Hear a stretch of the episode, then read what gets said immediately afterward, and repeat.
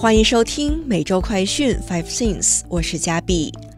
在经历完银行倒闭后，美联储最终还是坚持再次加息二十五个基点，继续抗击通胀。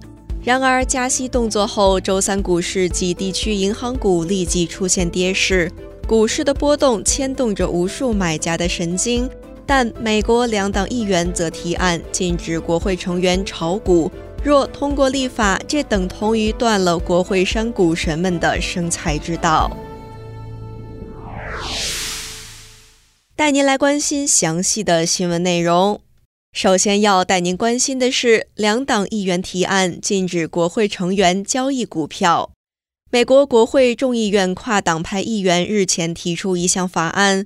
旨在禁止国会成员及其家属持有交易股票，以防止议员运用手中权力进行内幕交易。这项议案由三名众议员联合提出，要求禁止国会议员及其家属持有或交易个股、商品、期货和其他证券，包括对冲基金、衍生品、期权或其他复杂投资工具的权益。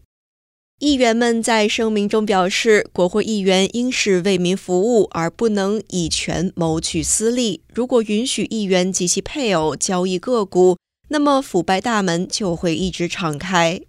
根据报道，美国其他议员也曾多次提出类似建议，但拟议的措施均未获得通过。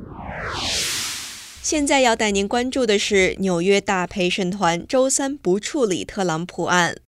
前总统特朗普涉嫌伪造商业记录以支付艳星封口费一案，美国执法部门有消息人士表示，纽约曼哈顿刑事法院大陪审团二十二号不会开会处理案件。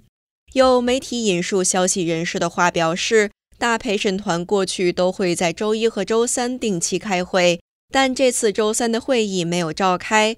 据悉，大陪审团成员被告知要留在家中，而会议或可能会在二十三号重启。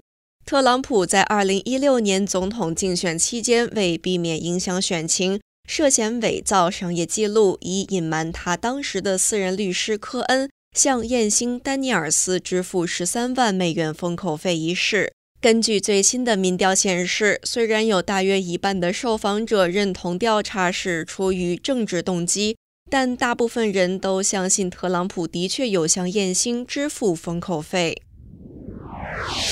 接下来要带您关注的是，突发美联储政策利率上调二十五个基点至百分之四点七五到百分之五。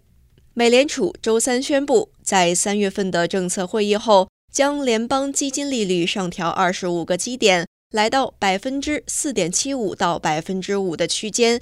是两千零七年十月份以来的最高水平。这一决定符合市场预期。在其政策声明中，美联储表达了对近期银行业危机的谨慎态度，并暗示加息即将结束。本月稍早，美联储主席鲍威尔曾经表示，美联储可能不得不采取更积极的方式来抑制通胀。但进展快速的银行业危机挫败了美联储采取更强硬的举措的想法。并导致市场普遍认为美联储将在年底前降息。接下来要带您关注的是安全疑虑，Google 暂时下架拼多多。Google 基于用户安全考量，暂停了电商拼多多的 APP 下载。Google 二十一号表示，在拼多多未经批准版本的 APP 中发现了恶意软件，并展开调查。除了暂时从 Google Play 下架之外，同时，也呼吁用户删除从非商店下载的拼多多应用程序。不过，Google 解释，同样由拼多多运营的购物 APP Temu 则没有受到影响，仍然可以下载。近来，Temu 在美国大受欢迎。然而，同样在美国受到用户喜爱的软件 TikTok 近日却面临着被禁止的限制。但 TikTok 近来试图安抚广告客户，说服客户们相信该软件在美国被禁的几率不高。最后要带您关注的是，华盛顿樱花预计本周进入盛开高峰期，首都华盛顿街头迎来为期四天的樱花盛花期，标志着春天的到来。华盛顿纪念碑、马丁·路德·金纪念碑同盛开的樱花交相呼应。潮汐湖畔呈现一片粉色的海洋，吸引来自世界各地的游客前来赏樱。美国国家公园管理局宣布，预计华盛顿樱花于三月二十二号到二十五号进入盛开高峰期，花期通常会持续数日。华盛顿特区的樱花树是日本于一百一十一年前赠送的礼物，每年都会吸引上百万游客。盛开高峰期受到了气温等因素的影响，自有记录以来，开花高峰最早出现在一九九零年的三月十五号。最晚则是出现在一九五八年的四月十八日。